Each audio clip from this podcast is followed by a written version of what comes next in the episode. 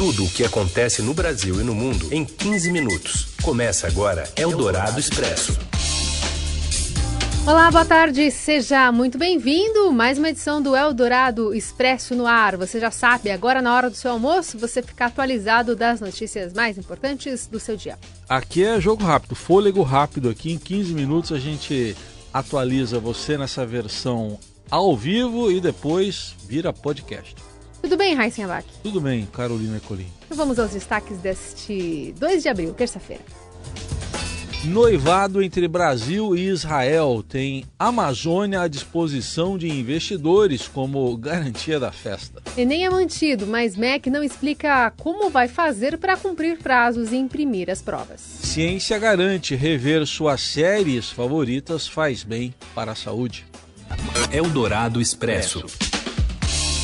Bom, o presidente Jair Bolsonaro cancelou um compromisso marcado para amanhã e decidiu antecipar um pouco a volta de Israel. Mais informações direto de Jerusalém com a enviada especial do Estadão, a Célia Frouf. O presidente do Brasil, Jair Bolsonaro, que está em visita a Israel desde domingo passado, volta ao Brasil um pouquinho mais cedo amanhã, duas horas mais cedo do que imaginado. Ele deve chegar à capital Brasília, no Distrito Federal, por volta das seis ou sete horas da noite, em horário local aí do Brasil. O presidente diz que vai voltar, entre outros motivos, por causa de uma reunião de líderes que ele tem com a base para discutir a reforma da Previdência, que é tratada como um dos principais itens do governo atualmente. O ministro da Economia, Paulo Guedes, também está em contato com o Congresso, que tem animado os mercados financeiros. O adiantamento foi possível porque havia previsão de o presidente visitar amanhã pela manhã uma comunidade numa cidade cerca de 20, 30 quilômetros de Jerusalém, que é muito forte em brasileiros, tem muitos brasileiros que moram lá. Mas por questões de segurança e logística, foi avaliado que o melhor seria alguns representantes desses brasileiros virem até Jerusalém Jerusalém para se encontrar com o presidente. E isso deve ocorrer na noite de hoje.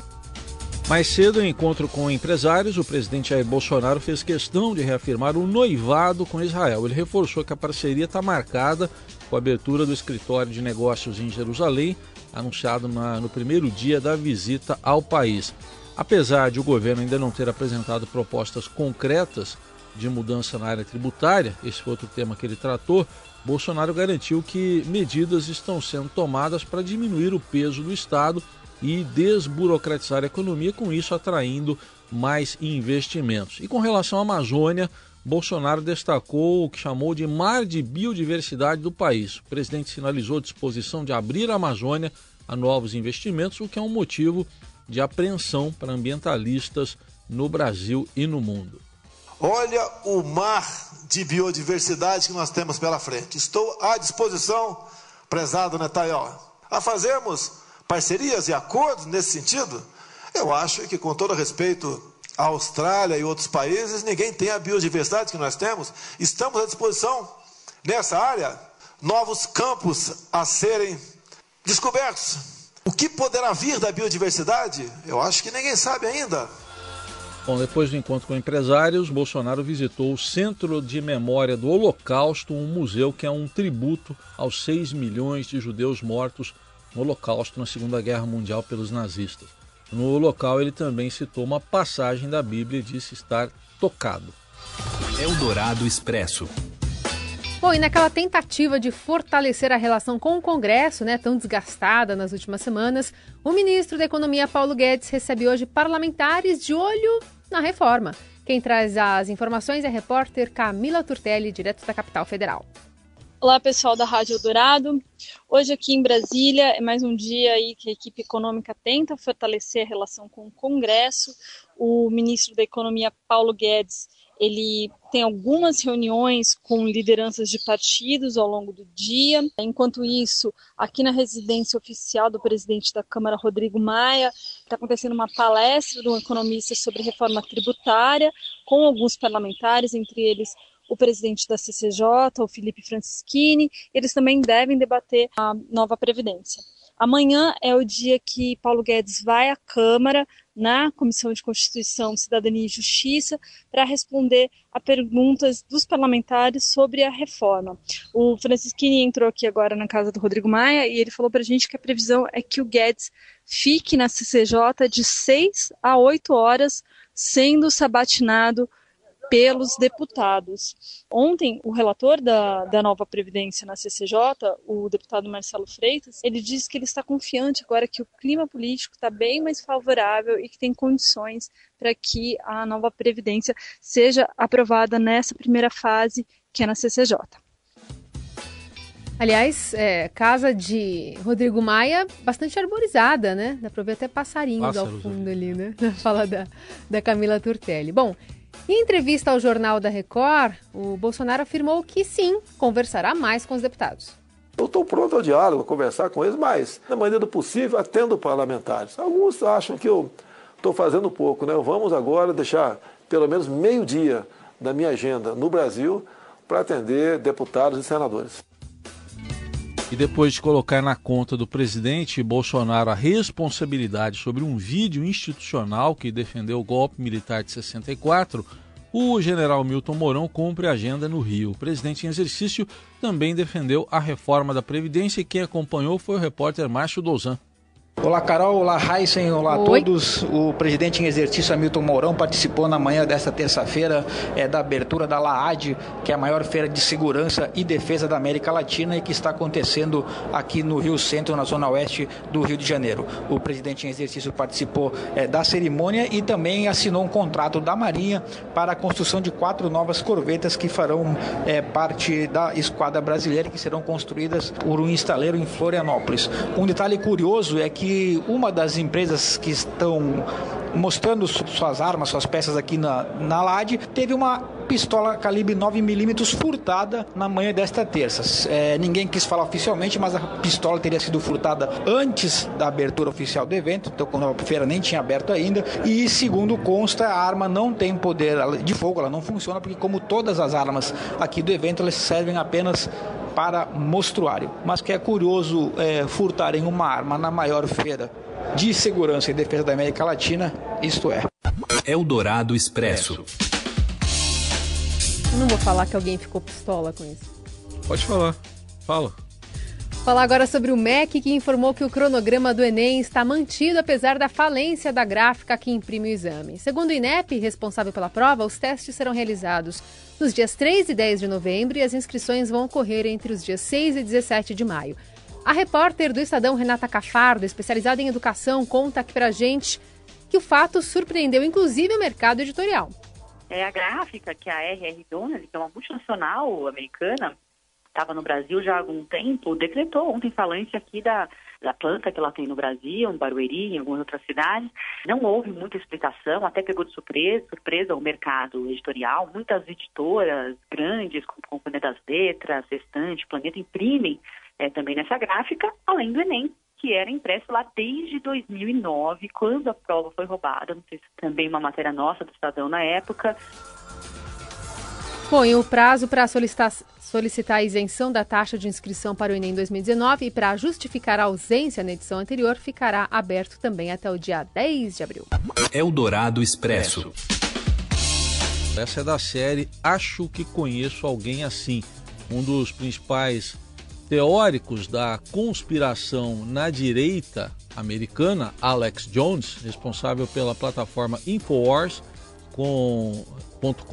tomou um tombo, mas um tombo feio. Há anos ele defende teorias conspiratórias, por exemplo, que não existem tantos massacres em escolas no país, lá nos Estados Unidos, que na verdade tudo não passa de uma grande trama que envolve atores militantes para restringir o uso de armas pela população.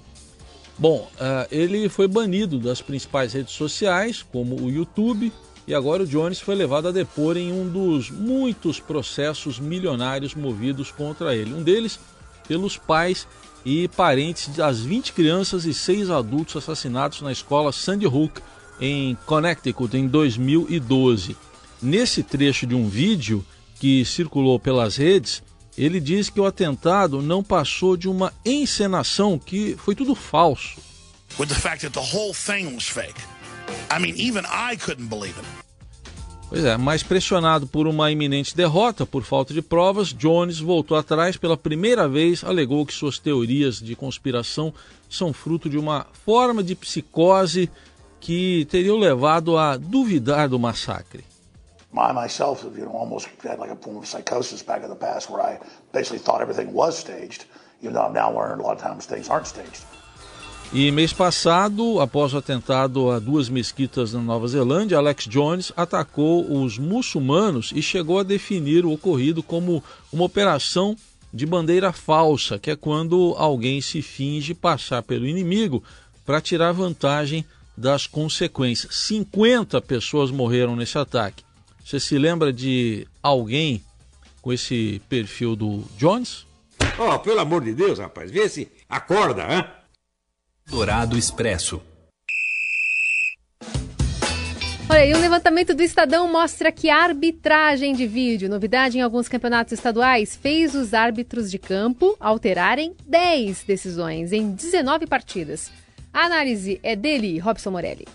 Olá, amigos, muito boa tarde. Eu queria falar um pouquinho mais do VAR, essa polêmica, né, que tá dando no futebol brasileiro. A gente reuniu os jogos dos estaduais onde o VAR está sendo usado. De 19 partidas, é, em 10, em 10, portanto mais da metade, o juiz chamado para olhar as imagens do vídeo mudaram de opinião. Então, em, em 19 casos levantados pelo Estadão, 10 deles o juiz foi ali na beira do gramado, olhou, olhou, olhou, olhou as imagens e mudou de opinião. Então a gente está é, fazendo um levantamento, a gente vai continuar tentando explicar como é que o VAR deve ser usado. Existe muito achismo é, nesse momento, porque é um, é um aparelho, são aparelhos, são si, sistemas novos de utilização. Ainda não está tudo muito claro é, para o torcedor, para o treinador, para os jogadores, para os próprios árbitros. Então a gente pegou o material da FIFA enviado para a CBF, são 57 páginas é, de orientações para o uso do VAR e vamos tentar destrinchá-la nas próximas edições é, do jornal e do portal e aqui também, né, para a gente tentar elucidar alguns pontos é, de discórdia. É isso, amigos. Um abraço a todos. Eldorado Expresso. Vamos para outra série, da série Eu Já Sabia. É um novo estudo da Universidade de Chicago que aponta que rever séries favoritas provoca sensação de bem-estar. Ah, vá. É sério? É. Eu, você não sabia? Não. em suma, assistir pela terceira vez a trajetória de amigos nova-iorquinos que se reúnem para tomar café no Central Park. É como jantar no seu restaurante favorito. Reconheceu aí? Ouviu aí? Os amigos nova-iorquinos, é. Central Park, é isso aí. Bom, confirma aquilo que os fãs já sabem, né? Ele compara a sensação que temos ao rever os nossos programas de TV favoritos também. Ao mesmo tempo, ou ao mesmo sentimento que experimentamos ao reler livros que gostamos ou visitar locais que frequentamos. Tem, tem é, seriados brasileiros, aí, ou mexicanos talvez, que passem aqui na TV, televisão brasileira, que todo mundo, por exemplo, já sabe de cor, né? As falas. Isso, isso, isso, isso. O apelo de voltar ao mesmo programa está vinculado à familiaridade com personagens, cenários e enredos, mas existe outra explicação ainda mais consistente. Não é sobre saber o que vai acontecer, mas sobre se surpreender com alguns detalhes que não foram percebidos. O mesmo se dá com filmes. Por exemplo. Essa eu não sei se você sabia, Heisen Abak. Hum. Em Poderoso Chefão, por exemplo. Sim. Nem todo fã percebe, de primeira, que as laranjas usadas pelo diretor anunciavam a morte. Né? Sim. Então, por exemplo, o Vitor Corleone, na sua cena final, ele chupava uma dessas laranjas. E tem outras cenas que antecipam, portanto, a morte de personagens quando uma dessas frutas aparece. São detalhes, né, que foram estudados aí agora pela Universidade de Chicago. É, acho que corroborando, né, esse da série Eu Já Sabia. Isso aí. Igor Miller sabia disso, das laranjas. Ele é um. É um estudioso? Ah, ele assiste muito, repetidas vezes aí o poderoso chefão dessa história das laranjas, ele já sabia, ele, ele comenta o assunto. Muito bom. Especialista nisso. Tudo um pop, né? De tudo um pop que tem hoje à tarde. Eu, Bohemian, eu vi três vezes. Você descobriu alguma, alguma, algum detalhe? Ah, vi coisas novas, em, não vou contar aqui porque eu ainda quero ver a quarta e quinta por outras plataformas. Tá certo. Muito bem, e assim a gente termina o Eldorado Expresso de hoje. Lembrando, é só comentar pelas redes sociais usando a hashtag Eldorado Expresso. Amanhã tem mais. Tchau, gente. Você ouviu Eldorado Expresso tudo o que acontece no Brasil e no mundo em 15 minutos.